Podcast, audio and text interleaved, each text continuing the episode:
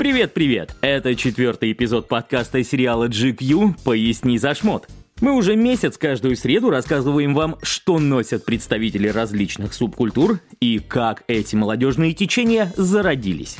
Кто такие настоящие хипстеры, почему битники и хиппи носили распущенные волосы, какие бренды нравятся скинхедам и как появились движения ска и эмо. Обо всем этом рассказываем в предыдущих сериях подкаста «Поясни за шмот».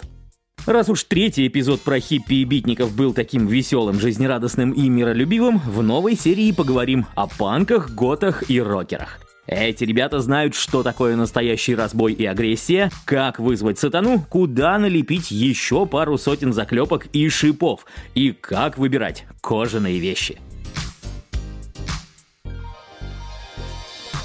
Неужели рокеры — это не про музыку?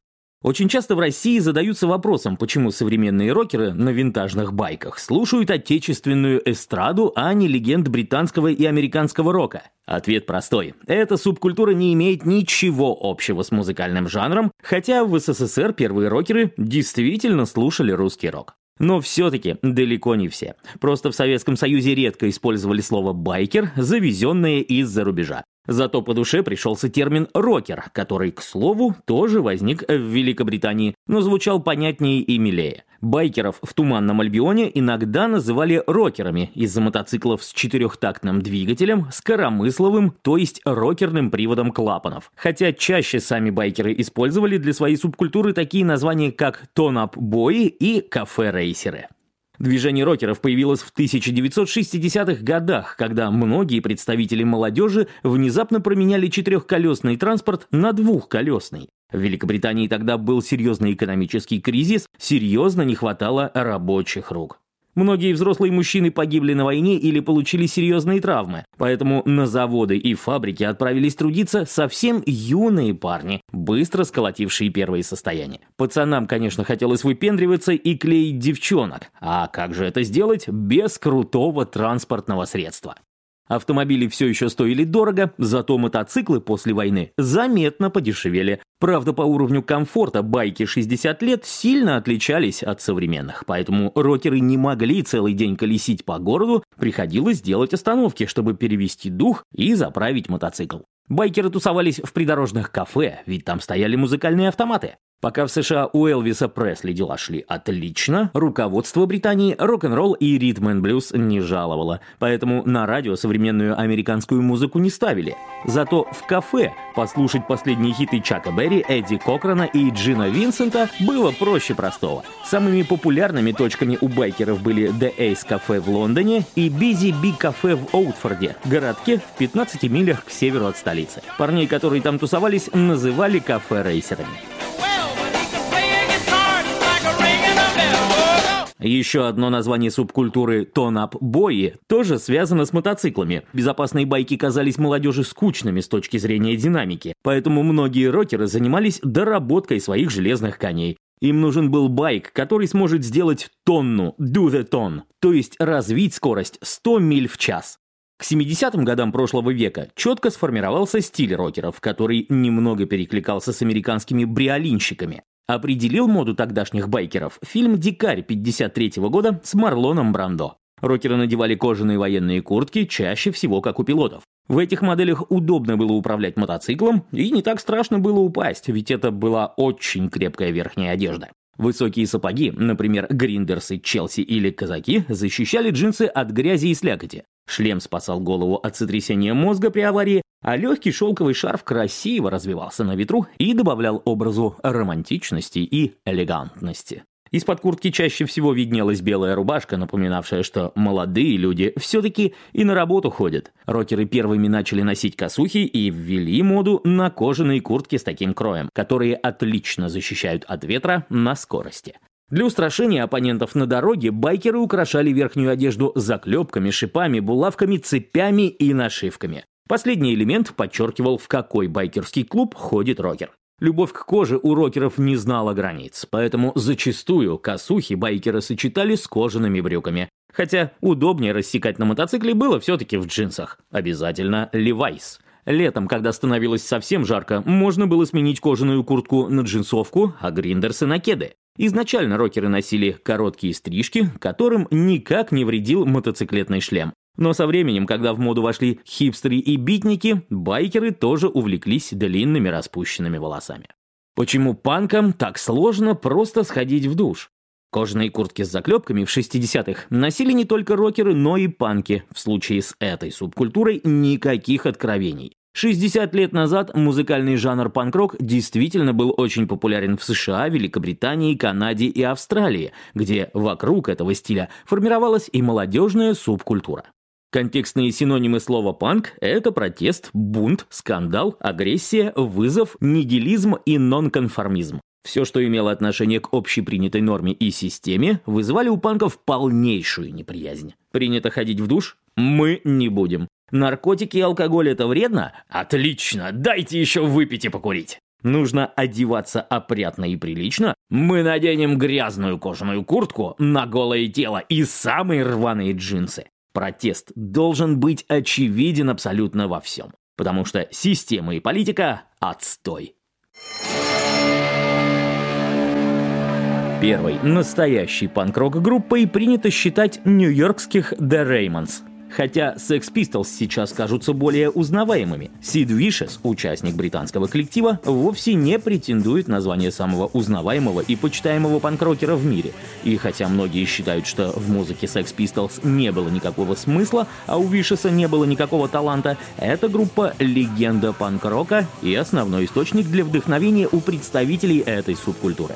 Кожаные куртки в большинстве случаев, косухи с запредельным количеством шипов и заклепок – главный атрибут панков. На втором месте ботинки Доктор Мартинс, которые тогда частенько носили и рокеры. Британский бренд когда-то создавал обувь для работы в саду и вылазок на охоту и рыбалку, но настоящую славу снискал не среди стариков, а среди панков. Представители этой субкультуры обожали вещи с двумя принтами – клеткой и изображением британского флага Union Jack. Клетку дебоширы и противники системы украли у британской аристократии, чтобы показать свою неприязнь к ним. А футболки с изображением британского флага частенько носил как раз Сид Вишес. Он же популяризировал среди панков супер зауженные брюки, леопардовый принт и выкрашенные в супер яркий цвет волосы. И хотя Уишес не носил ирокез, эта прическа сильнее других ассоциируется с панками. Девушки, помимо всего перечисленного выше, носили кожаные и джинсовые мини-юбки, колготки в сеточку и очень яркий макияж. Благодаря знаменитому британскому дизайнеру Вивьен Вествуд и ее браку с Малкольмом Маклареном, панк-мода стала частью высокой моды. Пока многие британцы боялись панков, Вествуд воспевала свободолюбивую бунтарскую субкультуру и создавала коллекции, используя все привычные атрибуты этой социальной группы. Впоследствии коллекции, вдохновленные панк-роком, показывали Александр Маккуин, Жан-Поль Готье и Зандра Роудс. Похоже, что готы не про смерть, а про позитив. В 70-х некоторые панки начали чувствовать, что эта субкультура недостаточно жесткая, мрачная и варварская.